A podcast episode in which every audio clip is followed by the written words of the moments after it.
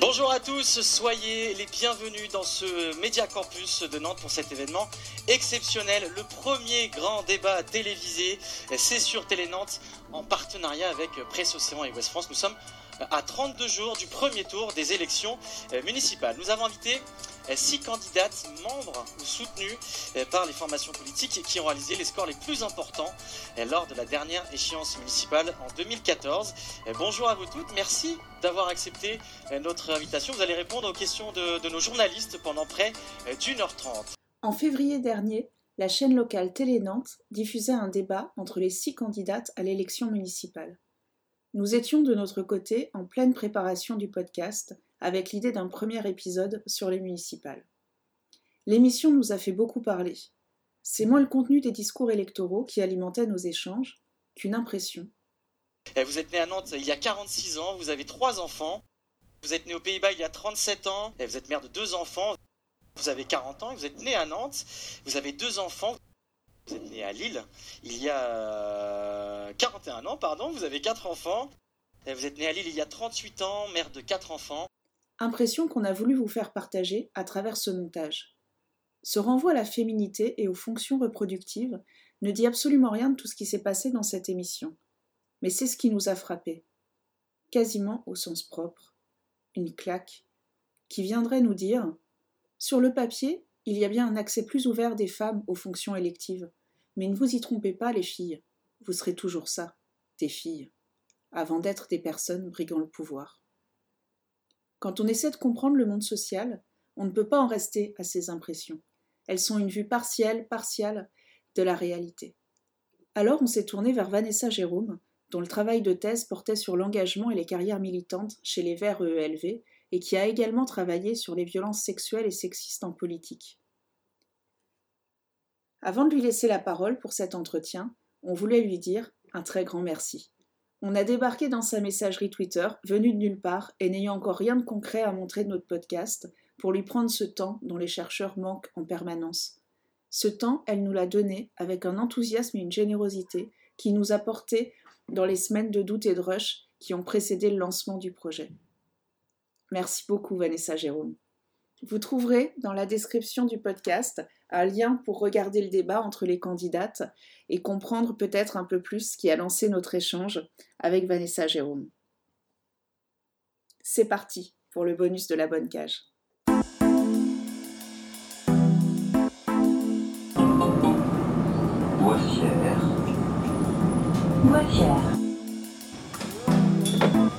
Mais déjà, j'ai un toit sous la tête, c'est bien. Disons que je suis bien chez moi, mais enfin, euh, je un peu plus grand quand même. Ah. J'ai une petite retraite. Les jeunes ici, ils font quoi? Ils se cachent? Quand j'étais jeune, justement, au chaîne des Anglais, on se moquait beaucoup du quartier de la Boissière. Quartier de vieux, euh, on les appelait les ch'tis. Parce que Nantes, c'est quand même pas Marseille, hein, faut pas raconter l'histoire. La bonne cage. Un podcast de Frédéric Le Tourneux et Elvire Boirnon. Vanessa Jérôme a répondu à nos questions par Skype depuis Bristol où elle commençait une phase de confinement. Ensemble, on a parlé de cet objet hybride qu'est le débat télévisé, de l'image médiatique de la femme en politique, à la fois en termes de symboles et de posture corporelle, et de ce que ça dit plus généralement du fait d'être une femme dans un monde régi par les codes du masculin. Bonjour Vanessa, est-ce que vous pouvez vous présenter en quelques mots? Donc je suis euh, Vanessa Jérôme, je suis docteur associée au CESP, euh, qui est le laboratoire de sciences politiques de l'Université de Paris 1 Panthéon-Sorbonne. Vous avez regardé pour nous le débat organisé par Télé Nantes euh, lors du premier tour avec les six candidates.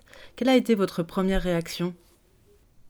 Alors, euh, la première réaction, la première sensation en fait que j'ai eue, c'est que c'était un objet hybride un peu. C'était, je me sentais euh, en train de regarder quelque chose qui était à mi-chemin entre le, euh, débat euh, politique et puis euh, le jeu télévisé.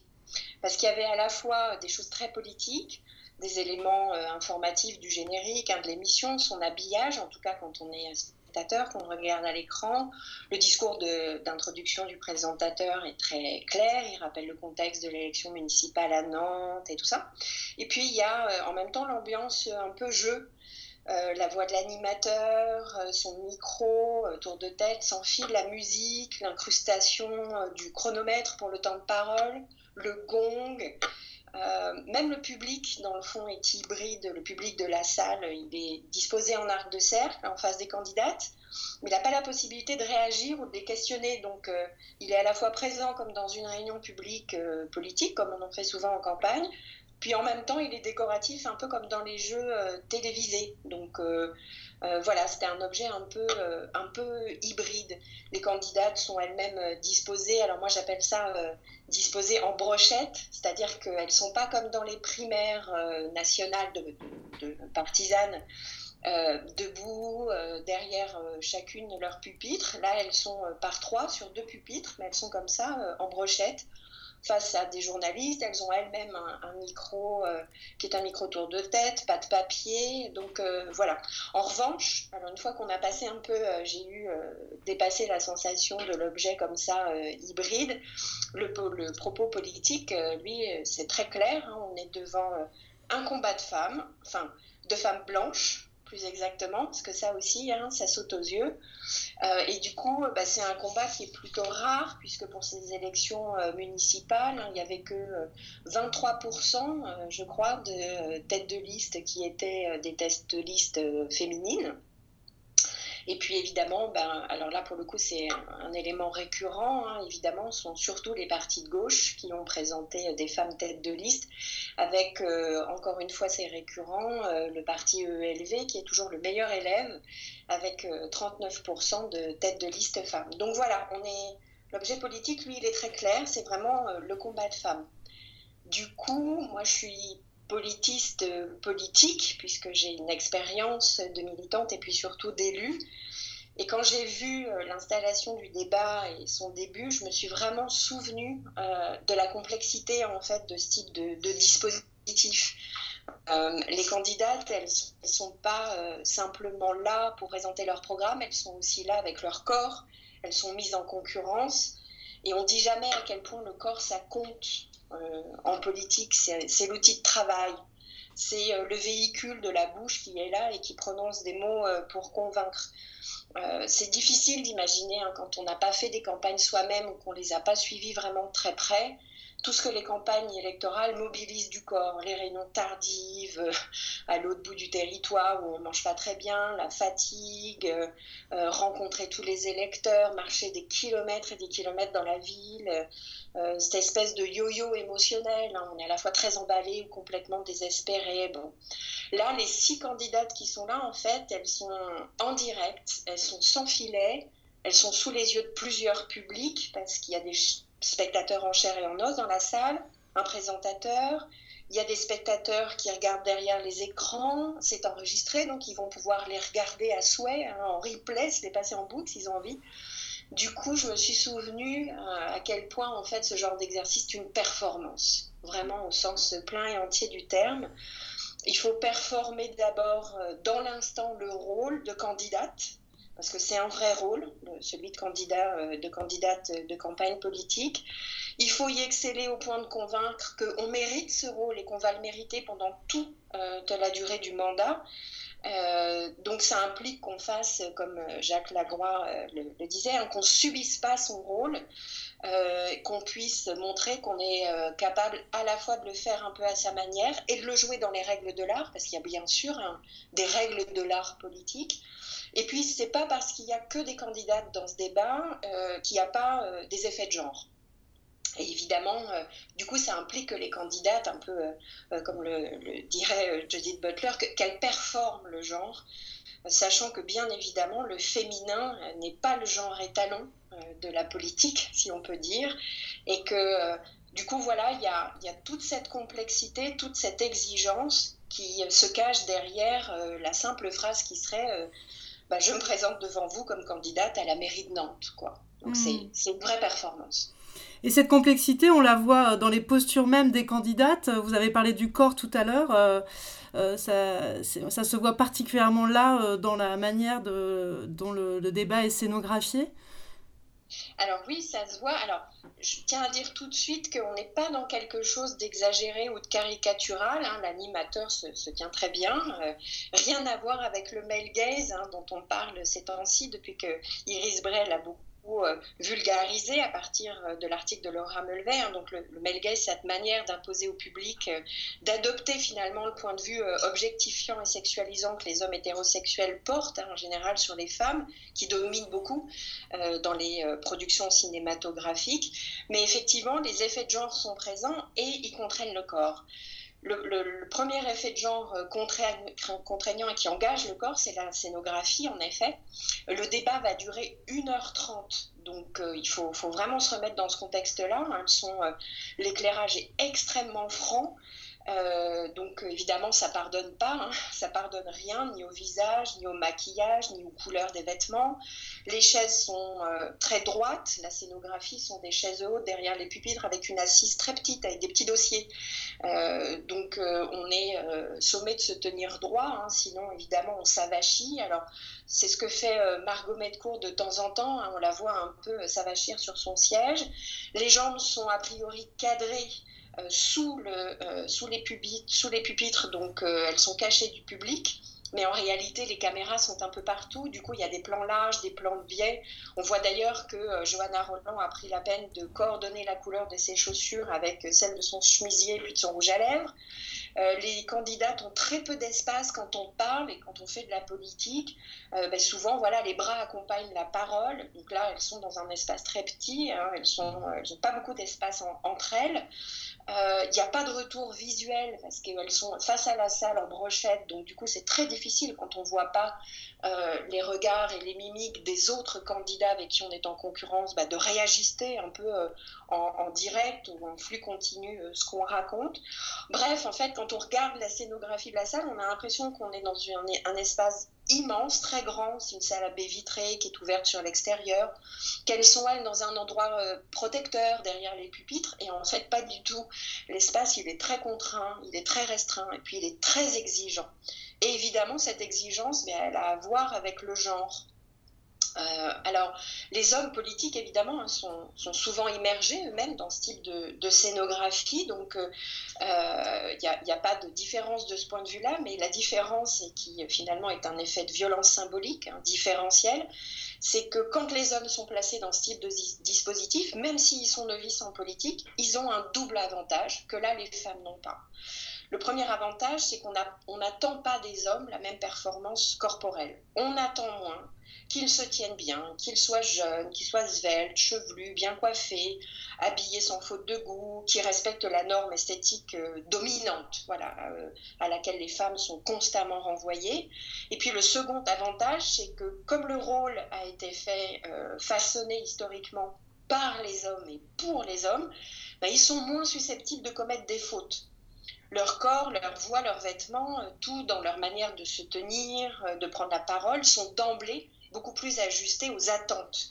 Et du coup, euh, l'effet, c'est que les désajustements, quand ils existent, hein, sont à la fois moins scrutés, moins jugés, et surtout quand ils sont jugés, ils le sont avec des critères qui sont plus strictement politiques.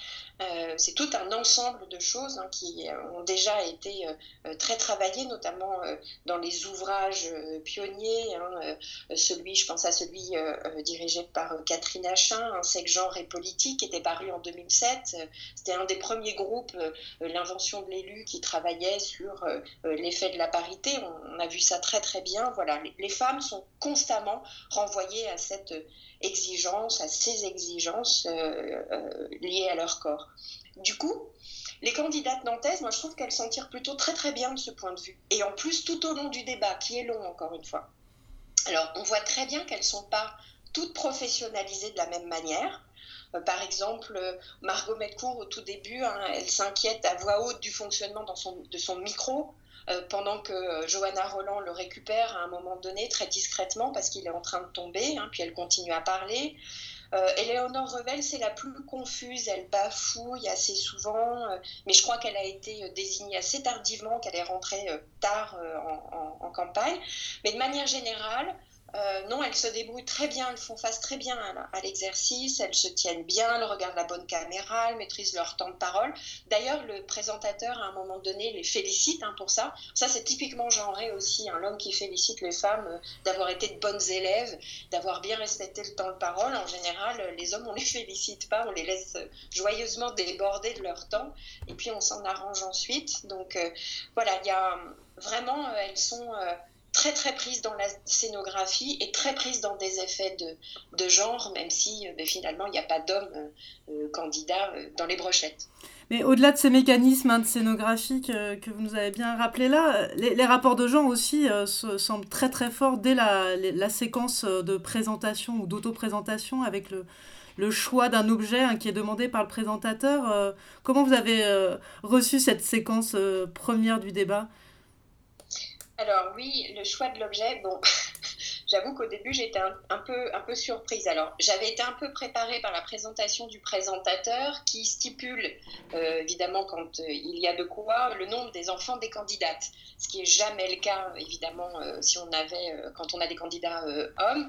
inconsciemment bien sûr, ça renvoie les femmes au statut de mère et donc à l'espace domestique. Et puis tout de suite après, on a cette présentation donc par objet. Alors le présentateur précise très bien que l'objet est là pour symboliser le parcours et l'engagement politique des candidates. Néanmoins, il me semble que euh, c'est cette espèce d'artifice de, hein, de, présentation, qui renvoie d'ailleurs pour le coup à l'ambiance du jeu, à des choses plus, euh, plus ludiques, à des exercices très ludiques de présentation de soi.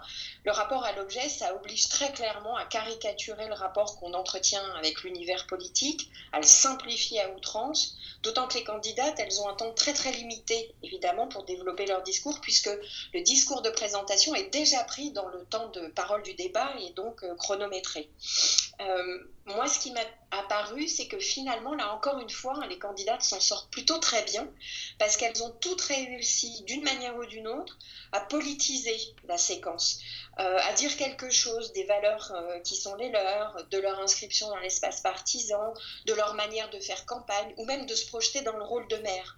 Euh, Valérie Opel, si, si j'essaie de dire quelque chose un petit peu rapidement de chacune, Valérie Opel, bon, c'est les berlingots nantais, voilà, qu'elle vendent pour définir et, son, sa prise de, position dans le territoire. Hein, c'est une chef d'entreprise. elle a été élue euh, députée en 2007, donc un petit peu sur la vague des députés euh, macronistes issus de la société civile et euh, du monde du business, de l'économie locale. Donc voilà, elle joue avec ça, et plutôt dans une perspective de second tour, il me semble. Je ne sais pas si c'est très malin euh, vu ensuite euh, ce, qu'on a su du caractère hypothétique du second tour, mais évidemment, on, euh, ne savait pas complètement à l'époque. Donc voilà, elle, joue sur je vais rassembler, je suis multifacette. Bon voilà, je suis comme les, les berlingots nantais. Margot Metcourt, elle, c'est la plus jeune, c'est la dernière qui est arrivée sur le territoire nantais, et elle a choisi de disserter autour d'une tasse qu'elle a empruntée dans un café. Euh, et c'est vrai que ben, en France, le café, c'est un des espaces de sociabilité dans lequel, euh, un peu privilégié quand on arrive euh, sur un territoire, qu'on veut le découvrir. Elle est là un petit peu comme nouvelle habitante, elle veut découvrir son environnement et elle compare cette tasse avec un mug d'une grande marque, je nommerai pas. Et du coup, ça lui permet de discourir sur les méfaits de la mondialisation et de rapprocher ça avec la valorisation de l'âme des quartiers, hein, parce que c'est une candidate citoyenne France Insoumise, donc c'est raccord avec euh, son positionnement. Elle travaille aussi dans l'accompagnement des associations. Euh, donc voilà, elle joue la carte du populaire, de la solidarité, de la convivialité. Euh, Johanna Roland, elle, donc qui est la mère sortante, hein, socialiste, alors elle montre une, une, de ses paires de chaussures euh, je crois que c'est une manière d'insister sur son ancrage local, sur son engagement au service du territoire. Le message pour elle, il est très clair. Hein. Il est j'ai marché dans toutes les rues de la ville, qui est la mienne, à tous les sens du terme, hein, comme citoyenne et comme chef de la ville. Je la connais mieux que personne et je continuerai à la servir mieux de quiconque. Donc, euh, les chaussures, c'est une manière aussi de présenter euh, son bilan et puis ses compétences de maire. Laurence Garnier, donc, qui est les Républicains, elle présente des cubes CO2 pour inviter au renouvellement. alors, elle était tête de liste en 2014, donc elle siège dans l'opposition municipale. Donc, c'était assez drôle parce qu'elle a deux cubes et je me suis dit que c'était une manière de faire un coup en deux cubes pour dégommer ses deux adversaires sortantes, la maire donc socialiste et puis l'adjointe verte qui est présente aussi parmi les candidates et qui bien sûr ensemble n'aurait rien fait pour qu'on respire mieux dans Nantes. Donc voilà, par l'objet cube, elle rend visible aussi donc son engagement pour une métropole et une ville nantaise où on respirait mieux. Puis un discours sur les enfants et sur le climat qui est assez classique, mais qu'on ne peut pas s'empêcher quand on connaît euh, ses positions politiques de mettre euh, en relation avec ses points de vue sur la famille. Hein. Anti-pax, anti-mariage pour tous, donc voilà, il y a un côté évidemment très, euh, très marqué famille dans ce discours. Julie Laernos, donc c'est la seule candidate qui a proposé un dessin plutôt qu'un objet. Bon, les écologistes euh, euh, jouent toujours un peu euh, docilement ou indocilement avec les, consignes qu'on leur donne, mais bon voilà. Donc elle très clairement, c'est l'urgence climatique. Donc elle a, elle montre un dessin d'arbre triste hein, qu'elle a réalisé quand elle était petite aux Pays-Bas, et du coup présenter un dessin qu'elle a fait enfant, c'est aussi une manière de signaler l'antériorité des écologistes sur le sujet donc du climat, de l'environnement. D'autant plus qu'elle le renforce en citant la figure qui l'aurait inspirée petite, hein, qui est la figure de Severn Suzuki, qui était euh, la première euh, enfant à prendre la parole en 92 au sommet de la Terre de Rio. Alors euh, maintenant on parle beaucoup de Greta Thunberg, mais voilà, à l'époque c'était Severn Suzuki, et du coup voilà, ça place complètement le discours de Gilles Laerno sur l'antériorité écologiste sur tous les sujets qui nous préoccupent beaucoup maintenant. Et puis Éléonore Revel, qui est la dernière, donc qui est la candidate du Rassemblement national, elle c'est très classique, elle joue, euh, son objet c'est euh, sa propre carte d'identité, donc elle joue euh, l'affiliation nationale, l'enracinement contre la mondialisation, etc. Et là c'est peut-être la, moins, la moins ajustée sur l'exercice, celle qui réussit le moins parce que l'objet est un peu ambigu, parce que la carte d'identité c'est à la fois évidemment un élément qui peut fonder son engagement au Rassemblement national, mais c'est aussi à double tranchant parce que, et du coup, la carte d'identité, c'est un papier qu'on peut obtenir, c'est pas un droit du sang, c'est pas. Voilà, donc peut-être qu'elle ne s'est pas complètement rendue compte, mais euh, dans son cas, euh, l'engagement, enfin l'objet qu'elle choisit pour euh, symboliser son engagement est, un peu risqué. Mais en tout état de cause, toutes les trois se sortent très très bien, il me semble, de cet exercice qui est un peu période d'objectification du rapport à l'engagement. Mais donc finalement, à travers euh, ces objets, ce que vous dites, c'est que chacune essaye un peu d'inventer une manière euh, d'être femme en politique dans ce monde euh, régi par des codes très masculins. C'est comme ça que vous l'analysez? Oui, alors c'est ça, parce qu'on les renvoie à l'objet. Hein. L'objectification, c'est quand même la chose dont se plaignent unanimement les femmes dans ce monde. Euh, et du coup, effectivement, on ne peut pas s'empêcher de voir comment elle se débrouille aussi avec euh, ben, être femme en politique. Hein. Qu'est-ce que ça veut dire? Euh, Un homme politique, tout le monde sait à quoi ça ressemble. Hein. On, peut, on peut même évidemment dessiner. On a tout juste une image mentale de ça. Pour les femmes, c'est plus compliqué. Moi, j'aurais tendance à dire qu'une femme politique, c'est c'est encore qu'un bricolage, une somme de compromis, euh, d'injonctions contradictoires. Du coup, c'est un travail de mise en cohérence, hein, ou de prise de distance d'ailleurs, par rapport aux stéréotypes de genre et aux normes qui sont considérées comme légitimes dans le champ politique. Donc, euh, c'est à la fois tout le risque et toute la richesse de l'être femme en politique, euh, dont tous les travaux, encore une fois, on pourrait citer ceux de Delphine Dulon et de Sandrine Lévesque, hein, qui ont bien montré dans un article hein, sur la conversion du, du genre en ressources politique que c'est une ressource contingente, le genre. C'est toujours à double, à double tranchant. Alors on peut si on essaie d'appréhender ça, cette manière d'être femme en politique, puis de, jouer euh, du genre euh, en politique, on peut regarder ce qu'elles disent, évidemment, ce qui transparaît de leur parcours, ce qu'elles livrent de des éléments euh, de leur biographie, comment elles, elles, mobilisent ou pas leurs enfants, leurs partenaires, leur vie privée, etc. Puis ce que moi j'appelle la façade corporelle, qui est une manière de faire un clin d'œil, bien sûr, à la façade institutionnelle hein, du sociologue Erwin Goffman, et de regarder un petit peu le corps qu'elles se font pour ses combats politiques. Le look, comme on dit, hein, le maquillage, les bijoux, la coiffure, l'accessoire, puis surtout le vêtement qu'il faut penser, il me semble, à la suite de, Frédéric Matonti, comme un véritable vêtement de travail. Là, ce qui est frappant dans le débat des candidates nantaises, c'est à quel point finalement euh, la présentation de soi, c'est une combinaison du genre, de l'appartenance partisane et du niveau de professionnalisation. D'autant que là, il n'y a pas, euh, pour ces femmes-là, pour ce débat-là, il n'y a pas d'effet de classe visible. Elles sont toutes euh, universitaires ou elles viennent d'un IEP, donc pas beaucoup de différence. Et puis, il n'y a évidemment pas d'effet de race au sens de racialisation des rapports sociaux, parce qu'elles sont toutes blanches de la France de l'Hexagone. Euh, d'ailleurs, euh, relativement colorblind hein, dans leur discours, euh, elles ne sont pas très sensibles à la question, me semble-t-il, de la racialisation des rapports sociaux. donc voilà, on a des femmes qui se ressemblent beaucoup, à, beaucoup d'égards, et du coup, ben, toutes leurs différences sont un peu en nuances. en demi-ton, en demi-teinte. Alors, on peut relever quelques, éléphants, quelques éléments euh, significatifs euh, assez rapidement. et j'ai dit éléphant, donc j'assume mon lapsus de tout de suite. Je disais éléphant parce qu'on voit très bien à quel point et pas que pour la candidate socialiste, c'est en réalité le niveau de professionnalisation qui va jouer le plus. Valérie Opelt, qui est donc la candidate La République en marche, euh, c'est une nouvelle en politique, c'est une novice, mais elle s'est fait lire comme députée. Et on voit très bien comment son look euh, est un mélange entre le look des femmes euh, d'entreprise, cadres d'entreprise, et celui de l'ambiance finalement de l'Assemblée nationale, qui est un espace très misogyne, hein, où évidemment les femmes sont très vite sanctionnées sur la question de leurs vêtements. On l'a vu à de multiples occasions.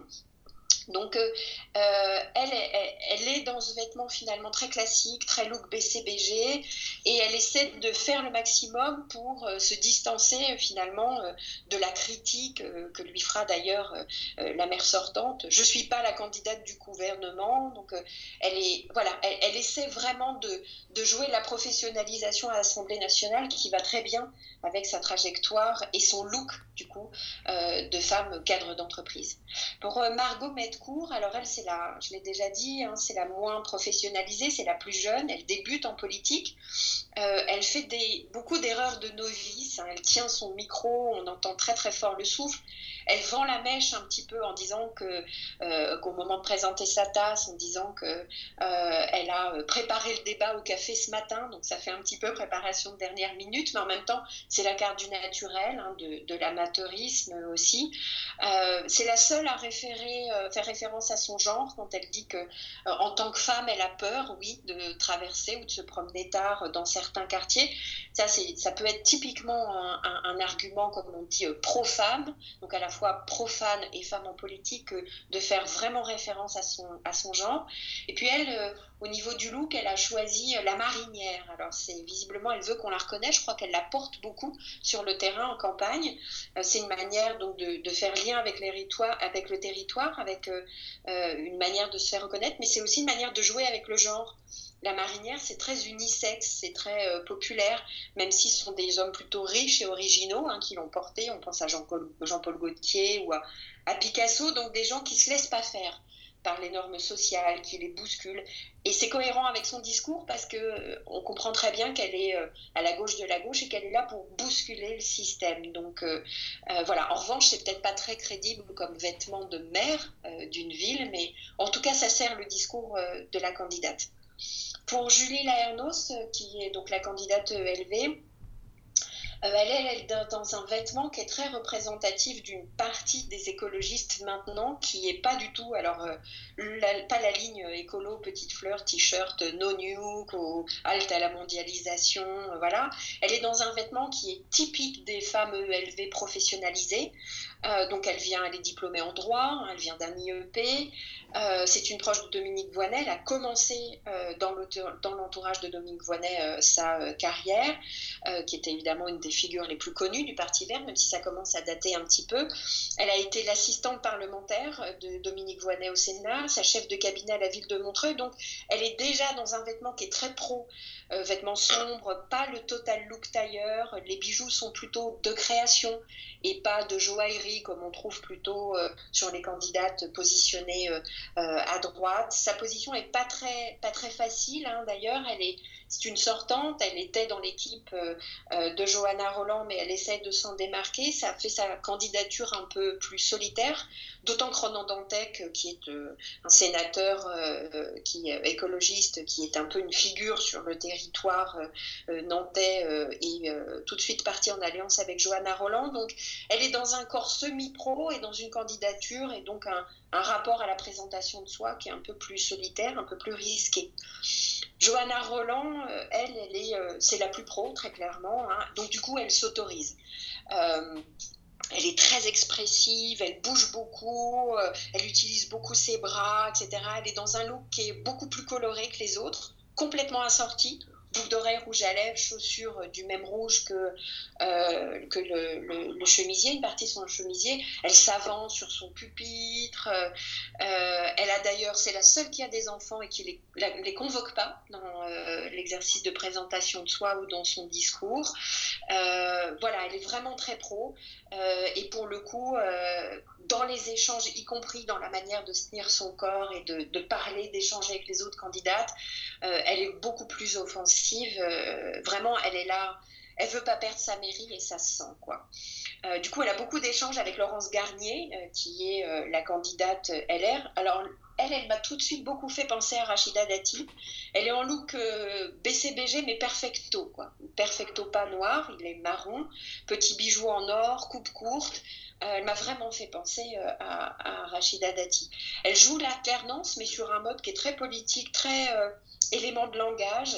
Elle passe du climat à l'insécurité. Euh, euh, elle connaît, euh, quand on connaît bien le fonctionnement des, institutions et des collectivités territoriales, on se demande d'ailleurs pourquoi elle reste autant sur les éléments de langage. plutôt que de jouer notamment de son poste et des ressources qu'elle a acquises en étant vice-présidente, elle est vice-présidente à la région, hein, donc au à la culture et à la vie associative et au sport. Elle pourrait jouer beaucoup plus d'éléments de proximité, mais elle le fait pas. Et du coup, euh, voilà, elle reste très, très en retrait par rapport au territoire. Et euh, Johanna Roland, d'ailleurs, euh, pointera cette distance hein, dans le débat, parce qu'elle dit, de toute façon, vous avez déjà négocié une place pour les sénatoriales, donc vous vous en fichez un peu de la mairie. Donc voilà, elle, a, elle est à la fois dans un corps et des discours pro, mais, mais pas complètement ajusté au niveau de l'élection qu'elle est en train, pour laquelle elle est en train de concourir. Quant à Eleonore Revel, donc elle est typique, moi je trouve, du Rassemblement euh, national à plusieurs titres. D'abord, elle a un, euh, un profil de collaboratrice, ils en ont beaucoup euh, dans, les listes municipales. Elle est en vêtements chics mais très très contrastés. C'est la seule qui s'autorise le vernis rouge. C'est une féminité assez clinquante au, Front National. Hein. Elle en respecte les codes.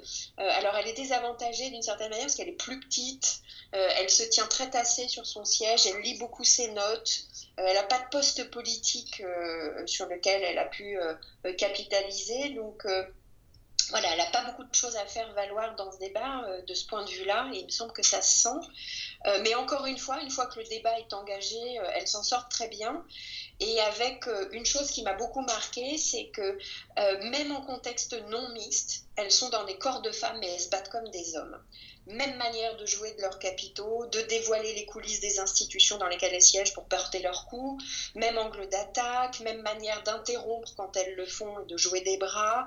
Euh, elles sont représentatives complètement, il me semble, hein, du niveau euh, femme semi-professionnelle de la politique. Euh, même s'il y a des disparités de performance qui tiennent bien sûr euh, à leur niveau de professionnalisation.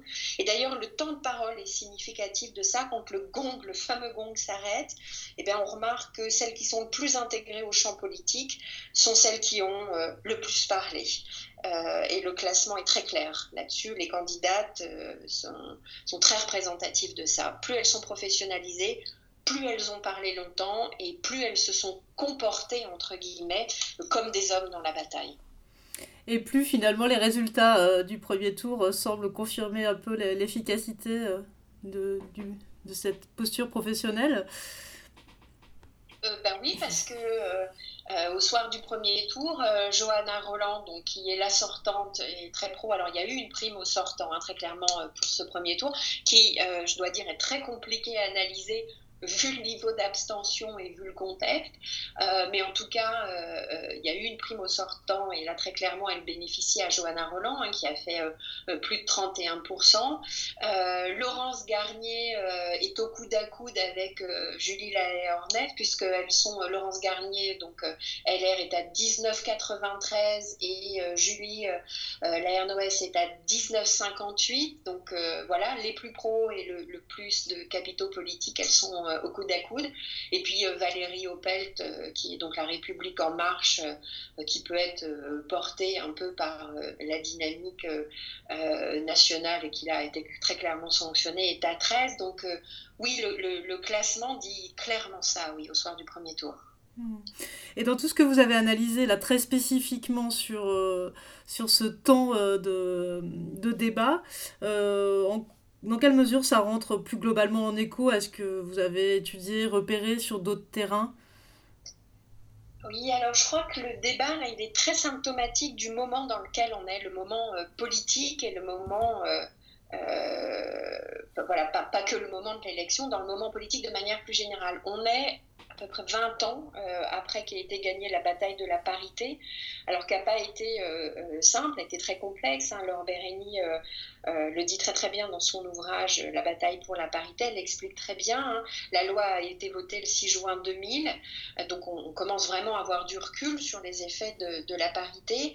On est dans une forme de mi-chemin de l'intégration des femmes en politique, hein, il me semble. D'ailleurs, on le dit parfois, on, on a le nombre, c'est-à-dire 50-50 parité quand c'est une obligation et encore, on a le nom, mais le compte n'y est pas du tout. Euh, les femmes ont longtemps été exclues, hein, bien sûr, de la citoyenneté, puis de la sphère politique. Alors elles y sont désormais plus présentes, mais c'est toujours de manière précaire, critiquable, dominées hein, dans les fonctions, dans les délégations, dans leur trajectoire qui reste aussi très plafonnée.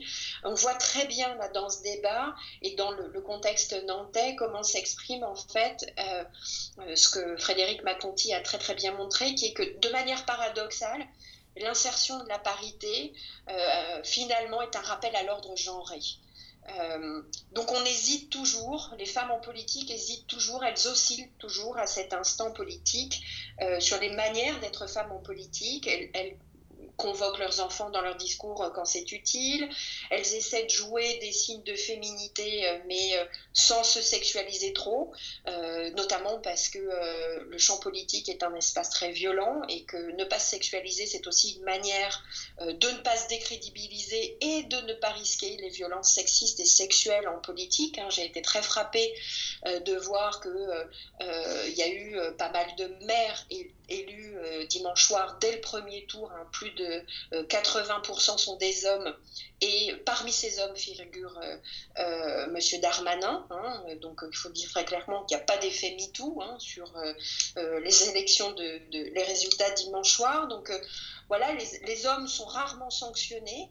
en revanche, les femmes, pour les femmes, les sanctions tombent très très vite. Euh, dès qu'elles font un faux pas, dès qu'il y a un écart de look, de corps, de discours, elles sont euh, euh, sanctionnées assez rapidement. On pourrait dire, il me semble que en fait, elles n'ont pas encore imprimé ou imposé leur style ou imprimé leur marque dans le champ politique, que d'une certaine manière, elles se battent, c'est un peu comme si elles se battaient à, à armes masculines inégales. voilà, et surtout, et surtout, et c'est l'un des effets euh, de l'insertion de la parité qu'on a très vite mesuré, elles se font surtout concurrence entre elles. Et euh, voilà, c'est un peu l'aspect ambigu de ce débat et de, de, la configuration dantesque. À la fois, on a envie de se réjouir tout de suite qu'il y ait plein de femmes comme ça, tête de liste, à tel point qu'on organise un débat rien qu'avec des femmes. Et en même temps, on ne peut pas s'empêcher de penser que, ben voilà, au lieu de concurrencer les hommes, euh, elles se concurrencent entre elles. Voilà. Donc c'est à la fois le signe d'une victoire, cette euh, configuration et ce débat nantaise, qui a plus de femmes dans le champ politique, surtout à un niveau municipal qui est leur niveau de prédilection hein, et de celui de la première application de la loi paritaire en 2001, et en même temps le signe de toute la difficulté qu'il y a à forcer les institutions à se transformer, à forcer les logiques de clôture du champ politique et à refaçonner euh, le rôle politique. Du coup, euh, on se demande souvent, il y a même eu des articles ou des interventions hein, euh, politistes euh, qui reprenaient ce, titre, on se demande souvent si les femmes sont devenues des hommes politiques comme les autres ou si elles sont euh, pleinement femmes en politique et femmes politiques, c'est-à-dire que elles en payent bah, les conséquences finalement pour leur carrière. Y a des prix spécifiques.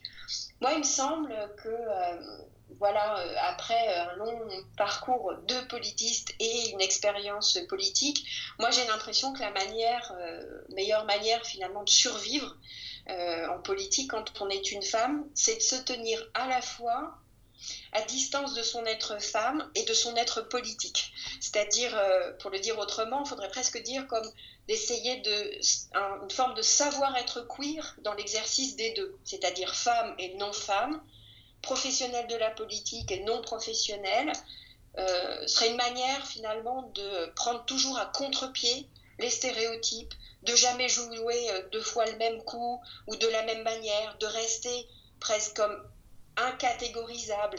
C'est une forme de paradoxe en fait. En ce moment, être femme en politique, c'est comme une manière d'être fidèle à soi et à son engagement, mais en étant en dedans, dehors de soi-même, en jouant, en déjouant le jeu de la politique.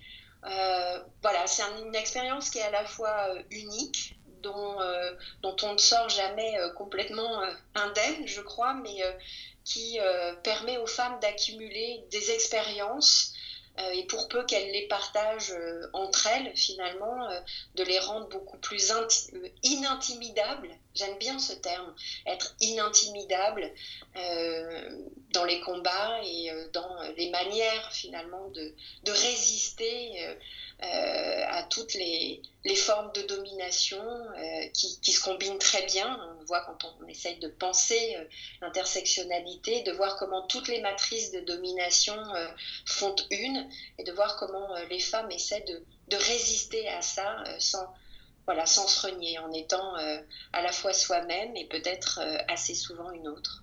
Merci beaucoup, merci beaucoup Vanessa. Merci beaucoup à vous.